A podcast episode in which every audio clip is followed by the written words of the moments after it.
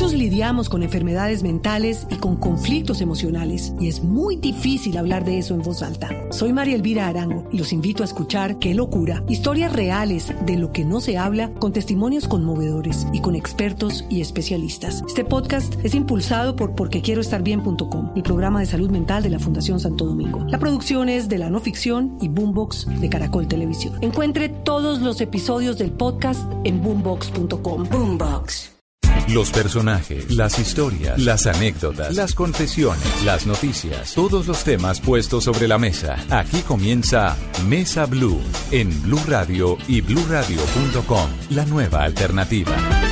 Tengan ustedes muy buenas tardes. Saludamos a los cientos, miles de oyentes que nos acompañan a lo largo y ancho del país. Por supuesto, a los oyentes de Bogotá, a quienes les recordamos que también estamos en la 89.9 y a todos los que nos escuchan a través de bluradio.com y de sus teléfonos inteligentes, como todos los domingos. Don Ricardo González, buenas tardes. Hola, don Felipe Zuleta, buenas tardes a usted, a la audiencia de Mesa Blue.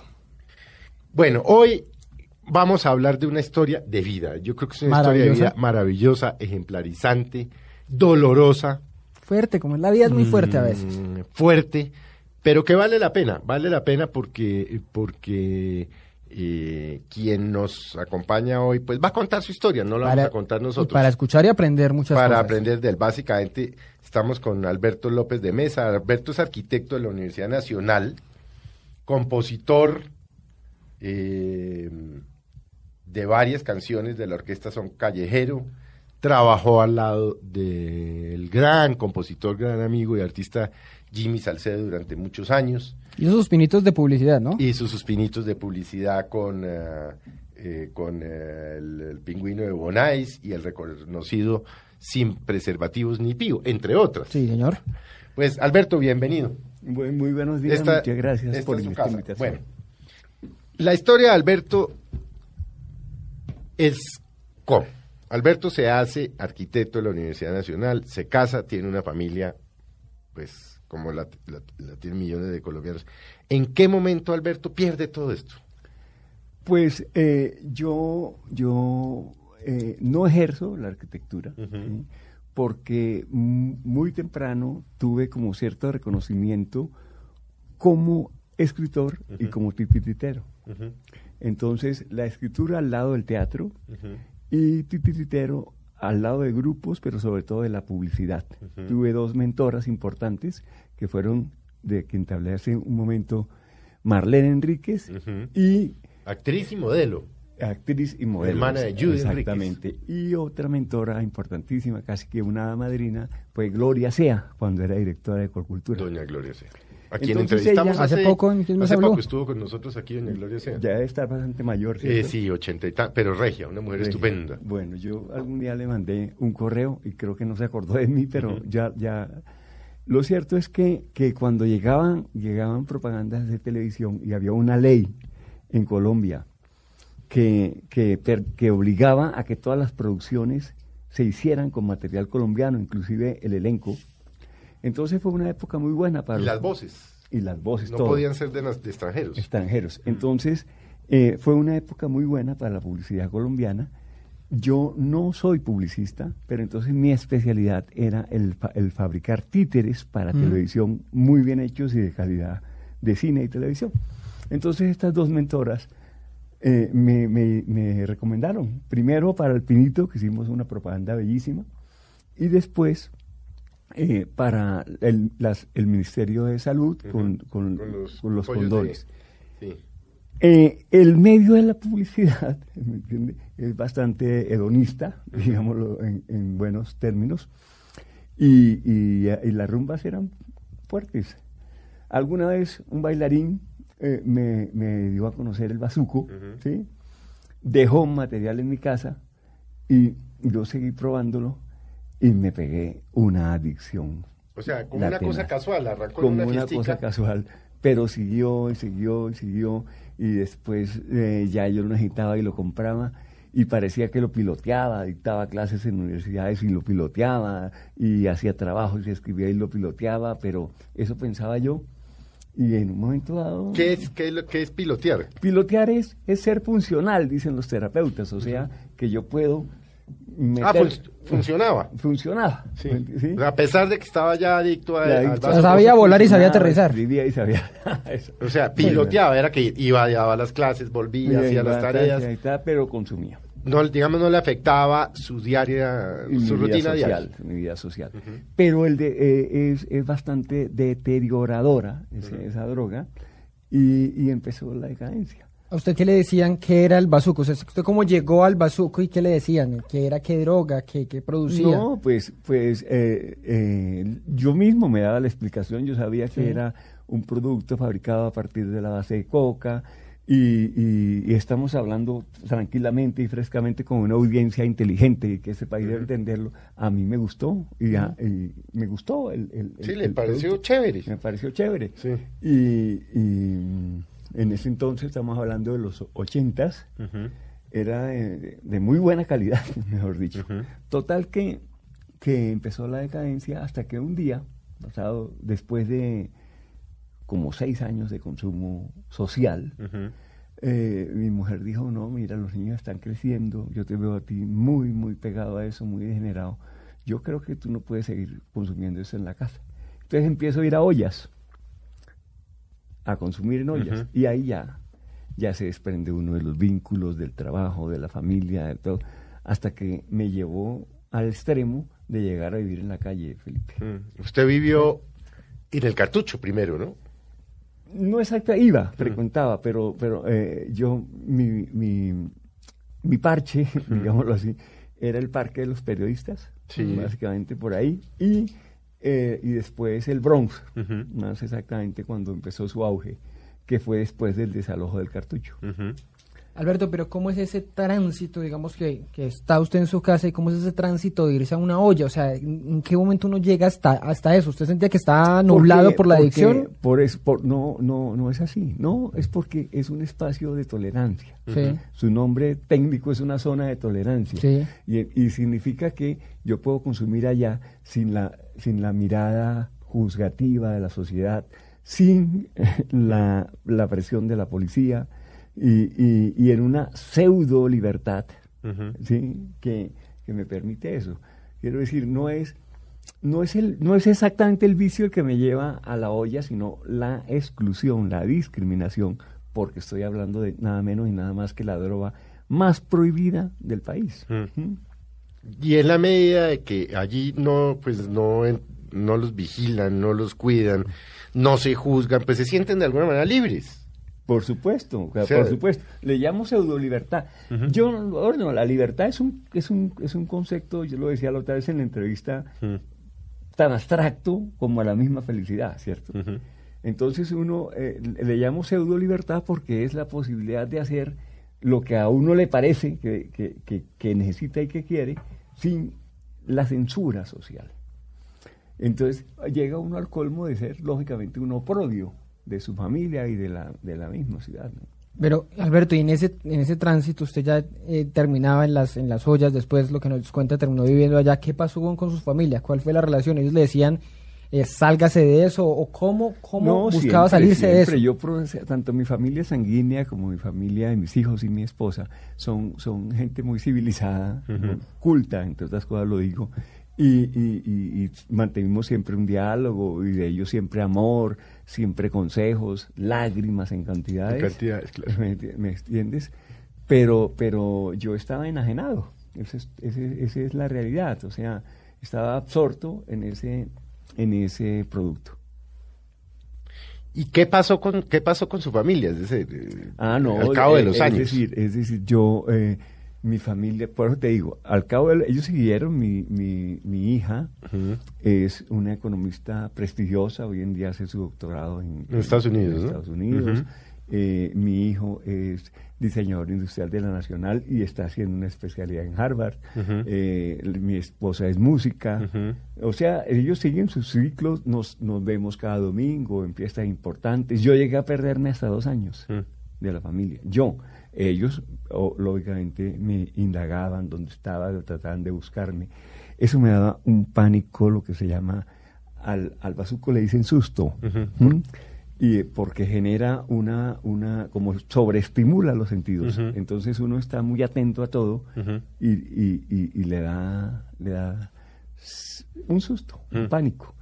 A mí el, que más me daba era, pensar que mi esposa o mis hijas me estuvieran buscando por esas zonas peligrosas. O sea, el reencuentro en esas zonas. Claro, por ellas mismas también. ¿no? Era, era eso, eso me, me, daba, me ponía ¿Y usted cómo sentía que podía, qué hacía para salirse de eso? Digamos, usted le daba miedo, obviamente lo de su esposa, eh, la búsqueda de ellas, pero ¿qué hacía para buscarlas? ¿O usted jamás, jamás intentaba como acercarse a ellas después de eso? muchos, yo siempre, por eso te estoy diciendo, en ocasiones especiales, los cumpleaños, las cosas, yo buscaba, buscaba un hotel, me bañaba, papá, y trataba de llegar lo más decente a la casa.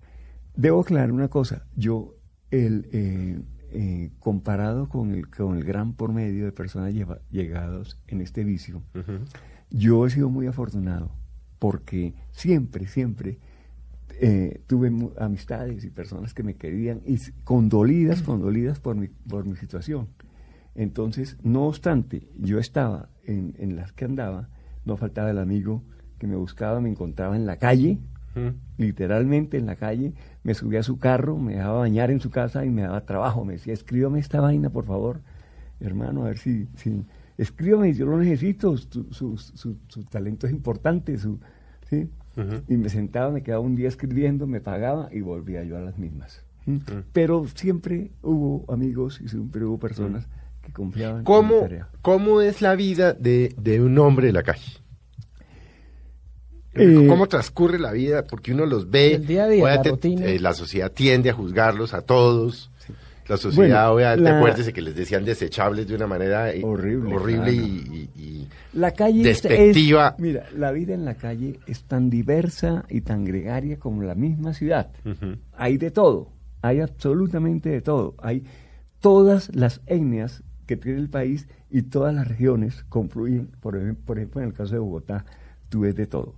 Igualmente hay, hay muchas causas, entonces entendamos las causas. Están desplazamiento forzado por la violencia, que llega muchísimo, desplazamiento voluntario, porque vienen atraídos por los espejuelos del desarrollo y, y, no hay la suficiente oferta de trabajo y quedan engrosando los cordones de miseria y en la calle.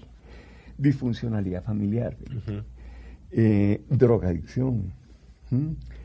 Bueno, hay una serie, de cosas. Y, cada una de esas, de esas cosas genera una, modalidad de vivir en la calle. ¿Mm? Hay personas que viven literalmente, literalmente en el andén, duermen en el andén.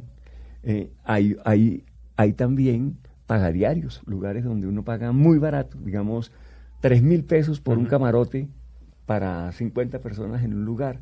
O permanece un, uno en las ollas de en los sitios de tolerancia como el Bronx, el Cartucho, hoy en día el San Bernardo, donde sea, que se mete uno y está ahí jugando, eh, bueno, en la, en la, vida licenciosa cumplida dentro de ese libertinaje. Sin día y sin noche.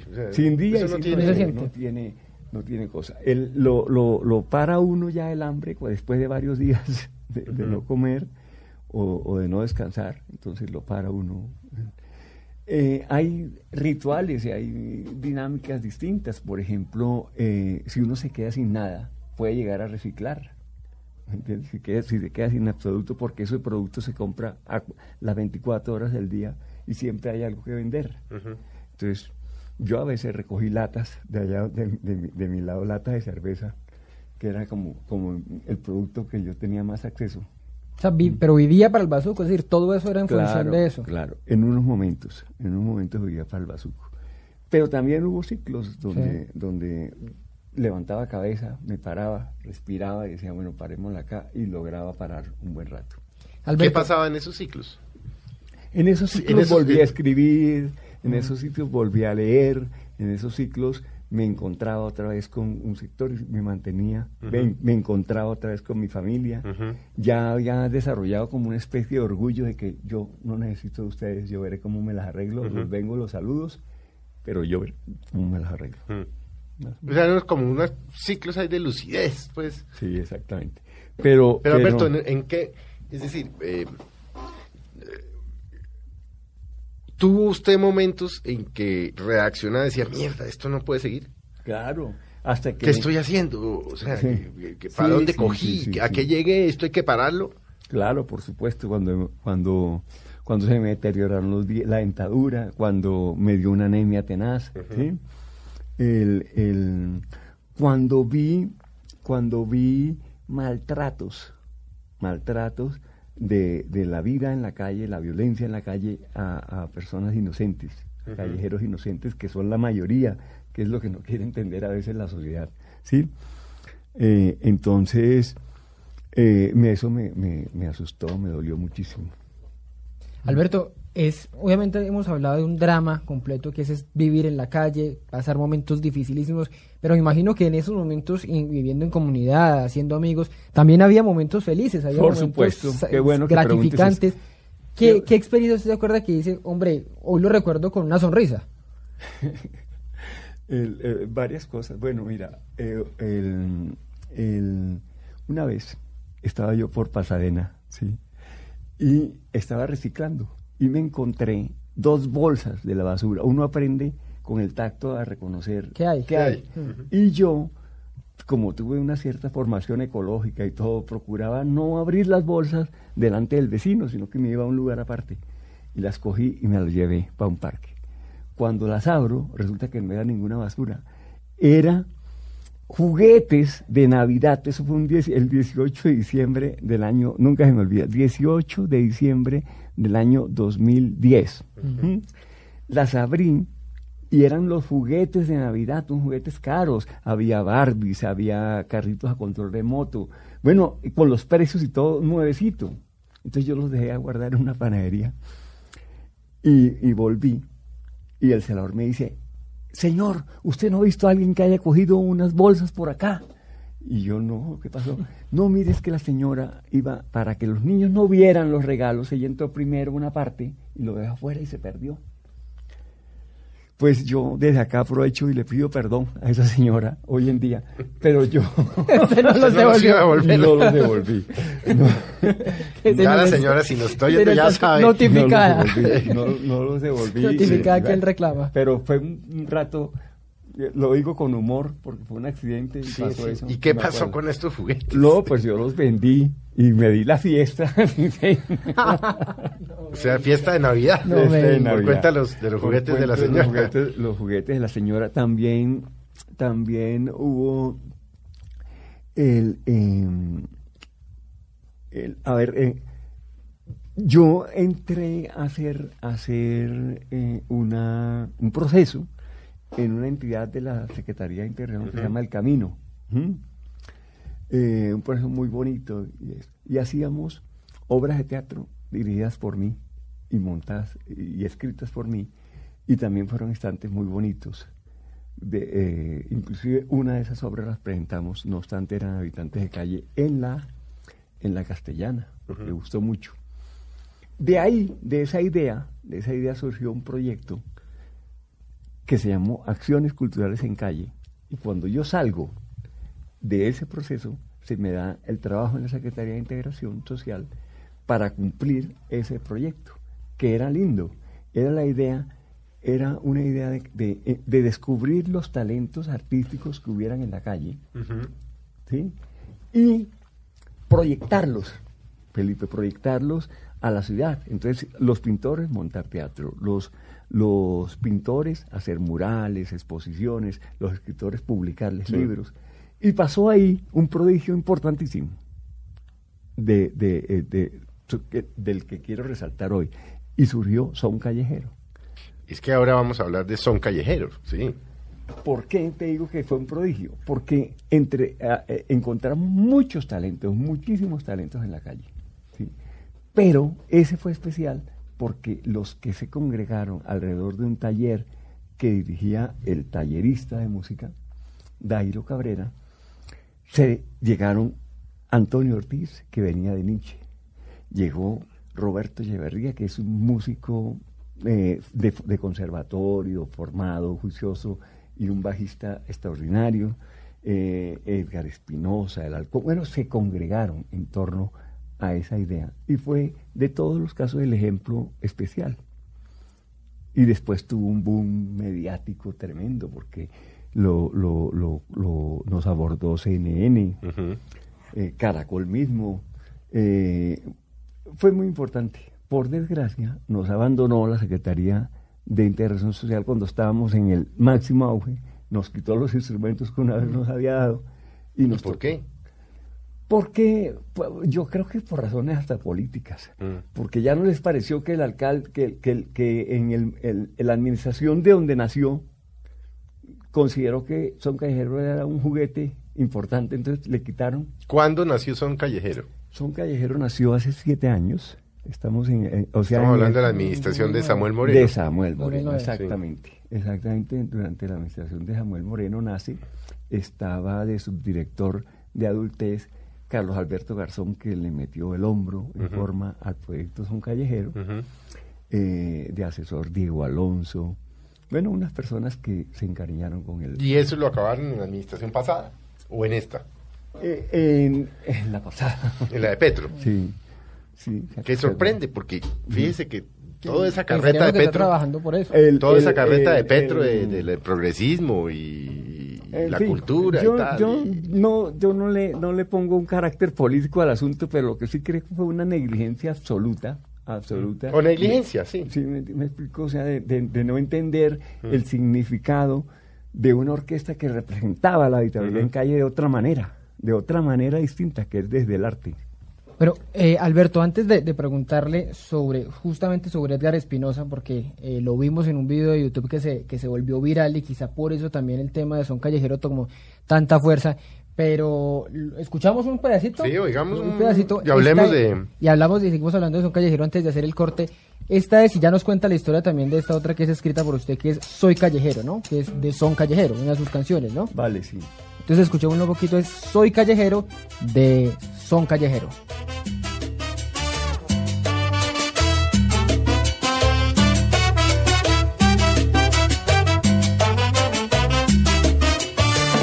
Yo soy hijo del asfalto, protegido de la noche. Yo tengo por techo el cielo y los prados por colchón.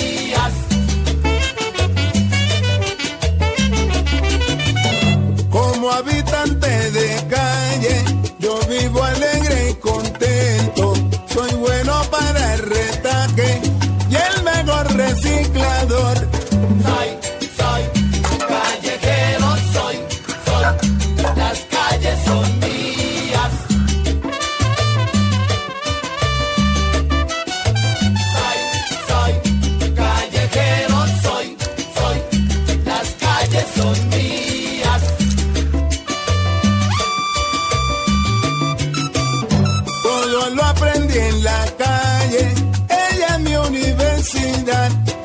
Y en cada esquina yo tengo hacia el mundo un mirador.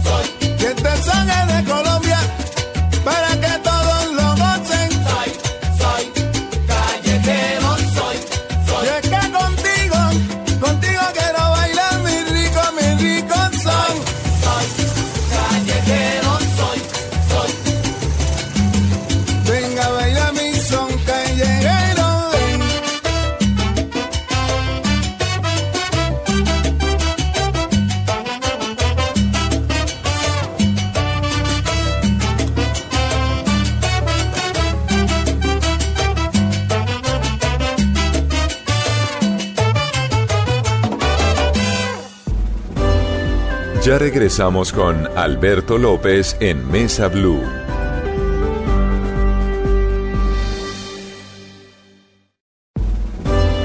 Continuamos con Alberto López en Mesa Blue. Seguimos en esta tarde de Mesa Blue, ya se nos volvió tarde musical, ¿no, Felipe? Tarde Sí, musical. pero qué maravilla. Son callejeros. Qué ¿Qué tal le maravilla. pareció la letra? Son calle... No, la letra, la letra suya, ¿no, Alberto? Sí, señor. Bueno, y, y No, y la música suena muy bien. ¿cómo? A Es, es que la historia es una derraquera. O sea, una cantidad de, de personas talentosas, brillantes, que están en la calle, que tienen una adicción, que, bueno, han perdido, pues como lo hemos han perdido sus familias, sus vínculos sociales. ¿Cómo logran que vayan apareciendo uno y uno todos estos talentos? Eso es... eh, Es casi un milagro, porque- es, un- Sí. es por eso te digo, es un prodigio, es por la magia de la música. Te lo voy a tratar de explicar gráficamente. Imagínate un día en un hogar de paso que se llama El Oasis. Está, Toño encuentra el tambor más rudimentario que tú te puedas imaginar, porque, porque estos espacios dotan de música, pero no tienen la calidad de instrumentos que él, que él estaba acostumbrado a tocar. No obstante, con dos palos de escoba y, y unas tamboras. Él es timbalero, hace sonar esa vaina como un timbal. Y a los que estamos ahí en el patio, tomando el sol, descansando, esperando la hora del almuerzo, nos, no- no- nos atrae, especialmente a los músicos. Entonces Roberto, que estaba, llegaba de una amanecida y estaba en el patio, oyó el sabor de este caballo de la salsa que era Toño. Y se va, se mete al taller que organizó Dairo Cabrera. Entonces se encuentran dos, dos, dos que alguna vez se conocieron en el rol de la música en la ciudad. Entonces, chugo Robert, chugo Toño. Y entonces Roberto dice, levántame un bajo o alguna vaina por ahí. Le levantan una guitarra y empiezan los dos. Y a ellos dos se les pega otro, el, eh, eh, Ezequiel Knight, ¿ya? Que también fue bajista, pero, pero cantaba y componía, ¿ya? Y eso resultaba una vaina absolutamente emocionante ver esos tres. También se pegaron al principio unos más empíricos, la gente que tenía el sabor, pero no tenía la, la tradición de ellos. Sí, es que estos eran músicos. Músicos, músicos. Entonces empieza eso a coger un sabor, a coger un sabor que ya nadie de los que pasara por ese taller podía estar exento de la, de la, de la calidad Contagiarse. que estaba sonando. Y empieza la entidad, la Secretaría de Integración Social, a pararle bolas al asunto. El subdirector de adultez, que en ese ent- entonces era Carlos Alberto Garzón, su asesor, Diego Alonso. Y, y ya, yo trabajé, pero ya estaba también recaído. Le empiezan a parar bolas. Yo una vez oí, los oí tocar la orquesta y me alegré muchísimo, pero yo estaba perdido. de- Llevado, de- de- llevado.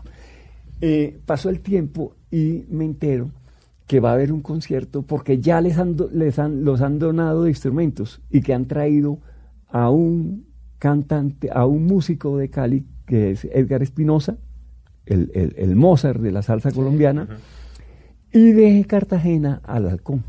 Pero ellos también estaban eh, mal. Eh, claro, claro, claro, claro. O sea, se les trae justamente porque son habitantes de calle y el Allá. proyecto y el proyecto tiene esa filosofía. Y entonces llegan y yo llego al, al, al concierto que van a dar y me dice Diego Alonso, el asesor, Alberto, a mí me gustaría que usted acompañara a esta orquesta, explico, en lo conceptual, en las letras, que lo aportara para ver si le construimos una identidad de lo que es realmente. Porque estamos tocando covers, Claro. canciones de, de otras cosas. Entonces me pareció que era pertinente. Yo estaba también callejeando total. Y, y entonces yo dije, bueno, pero si yo voy a, voy a hacer esa cosa es haciendo apología a lo que es la vida en la calle. No me voy a poner a- con hipocresía de dobles morales, sino lo que es. Entonces de ahí surge esa canción Ya soy callejero. de que soy callejero sin, sin, sin tapujos ni nada, eh, eh, apologética, digámoslo así, con el- en el sentido de, de- de- de mostrar impávidamente, me tocó esta realidad y la vivo. ¿Mm? Y empecé a armar eh, eh, un discurso conceptual de lo que significaba ese proyecto. Absolutamente emocionado y enamorado con eso. O sea, se me veía legítimo, se me veía sincero. Y así lo hice saber en CNN, en Caracol, y, todo. y empezó a coger. eh, a- ellos empezaron a creerme y yo empecé a escribir más cosas, pero ellos por su lado eran eran, estaban volando, eran caballos, caballos de la salsa. Así te puedo decir que es el inicio del asunto, donde Dairo Cabrera, el tallerista, se echa al hombro el, proyecto mm. y, y, empieza a sonar. Pero llega una etapa que cambia la administración, cambian al subdirector, echan a Dairon de la Secretaría de Integración, Son Callejero queda solo, los instrumentos se encierran en una bodega y se pudren, se dañan. ¿Ah?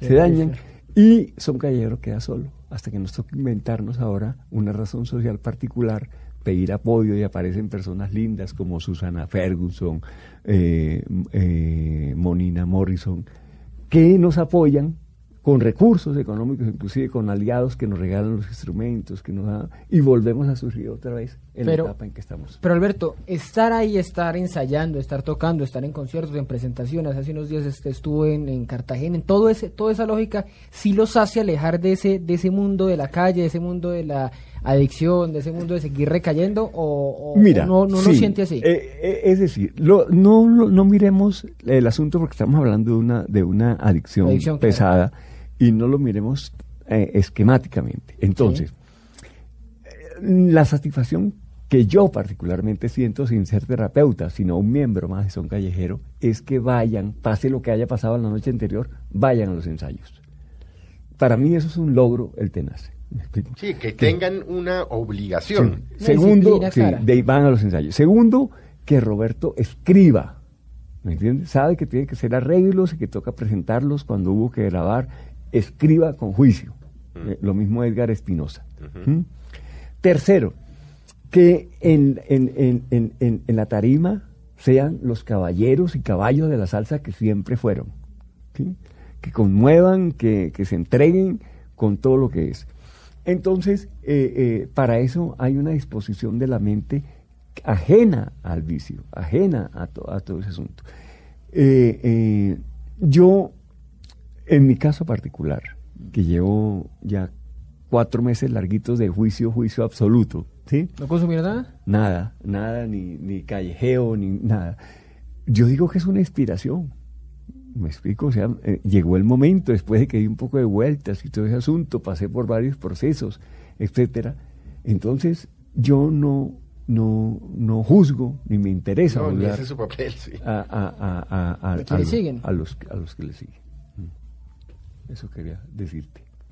Pero Alberto, digamos, cuando ensayan, eh, obviamente está proscrito completamente eh, consumir o, llevar drogas, o eso eso hace parte de, la lógica por lo por la misma condición en la que no, No, hay, hay, hay, una hay una ética del ensayo, me explico, o sea, igual, no, tampoco se toma en los ensayos, eh, no fumamos dentro de un estudio, nada, porque pues tú sabes cómo es el, el, el, el, consumo es una cosa privada del, del músico y del individuo que, que, en la hora de los ensayos nosotros, el tema es la música, el tema es el público, el tema es, es el arte. Mm. El, consumo tiene su espacio.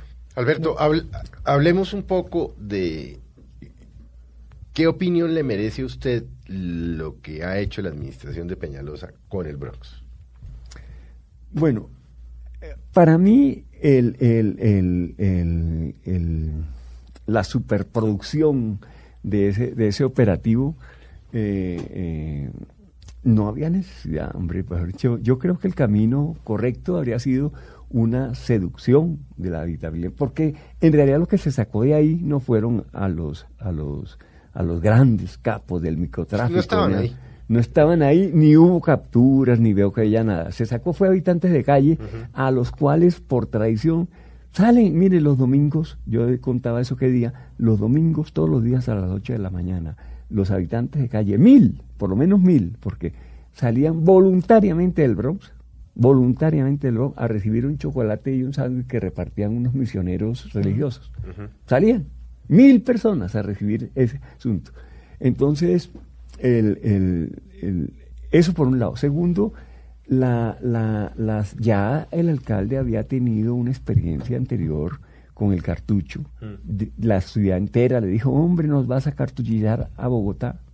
Esta vez también bronceó a Bogotá. Entonces, como, como dijo el espectador que día, entonces el, el, el, el de, debió haber estar capacitada la Secretaría de Integración y pronto las entidades para acoger ese volumen y no dar esa imagen tan tenaz internacional de ver unas personas en un caño. O sea, es una imagen fea de la ciudad, eh, quiero decir. Mm. Y, y, el drama humano, sobre todo, de, de, lo que está pasando allí, se había podido manejar de otra manera. De otra forma. Alberto, pero pero hay una cosa combinada que es un drama, una adicción, una enfermedad, que es lo que lo que padecen muchos de ustedes, pero también hay una, había una mezcla y usted lo decía creo que en el espectador de, de ese crimen, de ese crimen organizado, de asesinatos, torturas. Ustedes de alguna manera no, no eran víctimas de, estas mafias, de estos delincuentes. Eh, mira, el, eh, particularmente yo, si quieres hablar de mí, yo era un consumidor, yo era un yo era un consumidor que entraba, salía y digamos que no. O sea, y eso no estaba enterado. es decir, no era mi problema. ¿Me entiendes? Yo iba a consumir. Lógicamente, hay personas que, que, que, que, están al lado como empleados, como lo que sea. O sea, el, el, la, el, la venta de estupefacientes genera una economía particular donde hay personas que hacen mandados, que compran, que hacen tal, y esos son los que terminan siendo usados como escudos humanos, mm. por decir algo. Pero no, no divulgamos, se los suplico, por favor, entre la ciudadanía ayudemos a, a construir una imagen más real de lo que es el habitante de calle y no creer que es siempre al lado del delito. Es la, es la minoría. Es la minoría la que atraca. Es la, no, por eso le decía yo que de alguna manera son es víctimas del delito. Ustedes también, pues el, habitante de calle que consume. razón. Exacto. Y es una, una, una gran mayoría en, en, en, en, en condiciones de habitabilidad en calle subsistiendo del retaque, subsistiendo de cantar en los buses, del reciclaje, de hacer mandados, de barrer andenes, de, mm. de toda la economía informal que da la pobreza absoluta, mm. por decir algo. y no sería tapar el sol con un dedo, negar que al lado de eso también hay hay, hay delincuentes que roban espejos, que atracan, que quitan celulares, que pero, pero hagamos estadísticas y veamos cómo es. Y ese fenómeno se debe asumir con la fuerza pública, ese, esa parte. La otra, con actividades eh, sociales, que, eh, servicios de salud, servicios de inclusión, proyectos humanitarios realmente. Entre otras actividades, eh, Alberto, y sin meterle aquí política de qué alcaldía o qué alcaldía sí, qué alcaldía no, pero un ejemplo como lo que intentaron la administración pasada de los CAMAT, ¿usted siente que funcionó o eso o eso fracasó? Bueno, ¿o qué pasó con ese pongo mi ejemplo personal. Yo tengo ahorita un psiquiatra exquisito. Digo exquisito porque me trata con homeopatía, con, con, con sauna, con acupuntura, eh, de, que es del CAMAT y de los, es de los pocos que queda porque eso se van a acabar. Eh, ¿Qué tenía de interesante el CAMAT? Sin decir quién lo hizo o qué no que estaba, era un servicio ambulatorio, donde especial para el consumidor habitante de calle, que el camión con los, la odontología, el servicio médico, iba a donde estaba el chico. Y eh, porque yo he visto personas que se han dejado morir. Acuérdate que hay ignorancia, que hay analfabetismo, que hay un poco de cosas tristes mm. en esa condición humana que, que, que exige eh, lo, decía inclusive el mismo procurador que día, exige el asistencialismo. En esos países todavía hace falta un, un, Estado asistencialista para esos casos. Pero allá, allá les brindaban eh, drogas, no, no digo medicamentos, sino drogas blandas, como, como decía no, no, nunca se aprobó, nunca se aprobó esa, esa opción. Eso fue una propuesta eh, para mí ventejuliera de, de, Petro, o sea... Sí, eso no, es que la adicción... Eso no es que se trataba con otra. Pero, pero nunca llegó a eso. Llegó a prestar el servicio médico como tal, pero nunca se... Y ontológico y psicológico. Y, psicológico, pero el, distribución de drogas y todas esas cosas. No, porque entre otras cosas en Colombia no hay aprobación. Y eso, la pregunta sería, bueno, ¿y el Estado dónde la compra? Pero además no hay ninguna droga que yo sepa que sirva para suplir la adicción del, del, del, bazuco no existe. Como existe la de la cocaína y la de la marihuana, pero no la del bazuco. El bazuco es una cosa muy especial que, hay que le falta muchísima investigación. La, la, la teoría tendenciosa, a mi modo de ver, de que la marihuana disminuye la ansiedad. Es una teoría, Sí. es una teoría, faltaría probarla y medir a ver si, qué tan real es. Mm. ¿Qué momentos de, de dolorosos recuerda usted que dice, uy, esto de yo no quiero volverla a vivir? Eh, un- las navidades. Mm. A mí particularmente, yo vengo de una familia católica y desde niño la, la Navidad para mí era muy importante. Entonces, eh, por más que la ciudad ofrecía pólvora y todo eso, el no sentirme en mi casa, Mm. pues me hacía, me hace llorar todavía. Y allá adentro, y, que- momentos que lo hayan impactado. Los Que- linchamientos Que públicos. usted, eh, que usted eh, es decir, decía, uy, Los linchamientos públicos. ¿Cómo era eso? horribles. Linchamientos públicos es dentro de la paranoia Mm. del, del, del, del, llamémoslo el microtráfico. eh, es, ah, el, el- se, se- se siente perseguido, se siente que todo el mundo es sapo, que siempre es tal. Y entonces, como es una justicia propia, Mm. allá adentro hay una justicia particular. Entonces, al muchacho que les pareció que, obviando que la policía su- su- hacía su propia inteligencia y eh, este pudo ser el sapo, alguien lo acusó y entonces lo linchaban públicamente. Eso era muy horrible. lo mataban, o sea, lo linchaban. No, lo linchaban. Lo linchaban, no, o sea, lo- el- los linchamientos públicos eran terribles. Mm. Y los desaparecían, ¿no? Porque después lo que vimos, pues en las imágenes que vimos ya eran unas casas de tortura y unas cosas... Similares a las casas de pique, sí. Sí, pero yo prefiero No hablar de eso. no hablar de eso. Alberto, lo voy a volver un poquito a la música. Dígame. A que me diga, para usted, ¿qué es veneno infernal? ¿Qué es el veneno infernal? Que usted lo canta en una de sus... Pues usted lo canta, no, usted Lo lo, canta escribe... Roberto. Bueno, eh, eso es una aclaración. Yo soy poeta. Sí, Lo escritor. mío Es escritor. Sí, sí, escritor. Usted no lo canta, usted lo escribe. Yo, yo, yo no toco ni las puertas y cuando las toco no me las abre. Decía ¿Qué es el veneno infernal? El veneno ¿Todo eso? infernal, el veneno infernal es, a ver, entonces yo me puse en la, en la tarea de construir una identidad poética de son callejero con canciones. ¿Qué- ¿A qué le vamos a cantar desde la calle? A la muerte que la tenemos al lado, al, al- la apología a la calle que te conté y por supuesto a la droga. Entonces, el, el- yo he sido muy juicioso con las métricas desde, desde siempre, no obstante respeto y, y- y- y ejerzo el verso libre, pero ahí escogí eh, el, el metro del tango. Ahí que me está, ahí está sonando. Mm. y, y creo que, que refleja claramente lo que pensamos nosotros y yo de, de lo que es y de, lo- y de por qué llegamos a la droga. Escuchémoslo un poquito. Sí, oigámoslo un poquito. Así no pude yo evitar, así no pude yo eludir las tentaciones.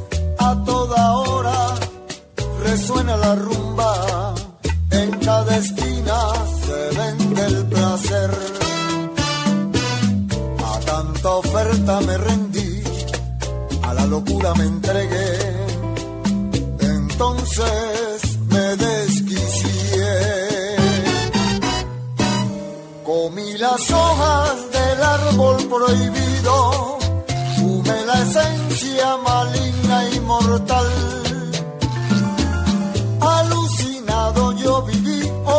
Horrible bestia me volví, sin condiciones.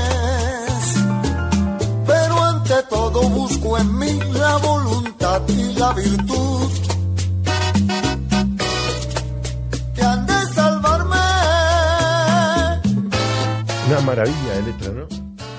Enorme monstruo, me volví. Qué bueno, gracias que le guste. no. Roberto, ¿qué, bueno, qué sigue para Son Cubano? Son callejeros. Eh, son Callejero. Bueno, entonces este, eh, nos volvimos nos volvimos una fundación eh, y estamos en una campaña. Lo que pasa es que te quiero decir una cosa. Hay que entender la, vul- la vulnerabilidad de quienes la integramos. Nosotros no podemos competir de tú a tú con otra orquesta de carácter comercial Claro. abiertamente. Entonces, sí, lo digo aquí, aprovecho esta instancia para eso. eh, necesitamos apoyo todavía. O sea, necesitamos que nos... Mire, lo único que le pedimos al- al- al- al- al- a los melómanos de, de la ciudad y del país es que nos contraten, que nos pongan a sonar y de ahí para allá adelante nosotros nos encargamos de nuestro futuro y nuestro prestigio. Y de golpe que la administración distrital Sí, les haga, haga la tareita también, Si ya hizo ayude. esta intervención, pues ah, que haga otra intervención más. Sí, es decir, social. una, eh, una social Sí, de una de cosa verdad, que ya verdad. existe. Claro, por supuesto. El- eh, es un proyecto muy lindo, te lo juro. El, so- sobre, sobre las expectativas de que, eh, de que el arte en sí mismo sea una, una, una- un paliativo de salvación de todo eso.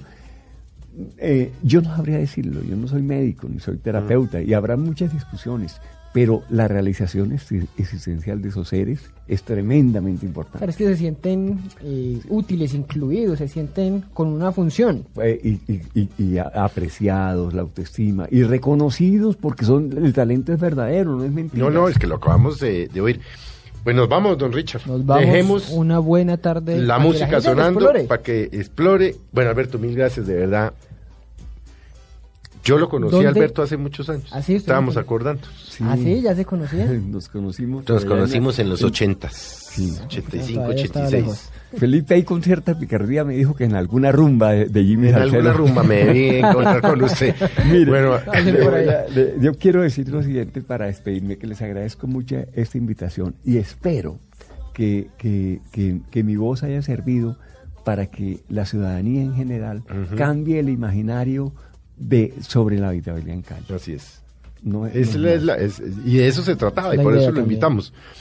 Nos fuimos, don Ricardo. Nos fuimos, don Felipe, nos escuchamos la próxima semana con otro programa de Mesa Blue y pues exploren Son Callejero en Blogspot, es que tienen el, el blog, ¿no? Ajá. Ahí encuentran las canciones, en YouTube también están los videos que están muy buenos y los dejamos escuchando. Bueno, que tengan una feliz tarde.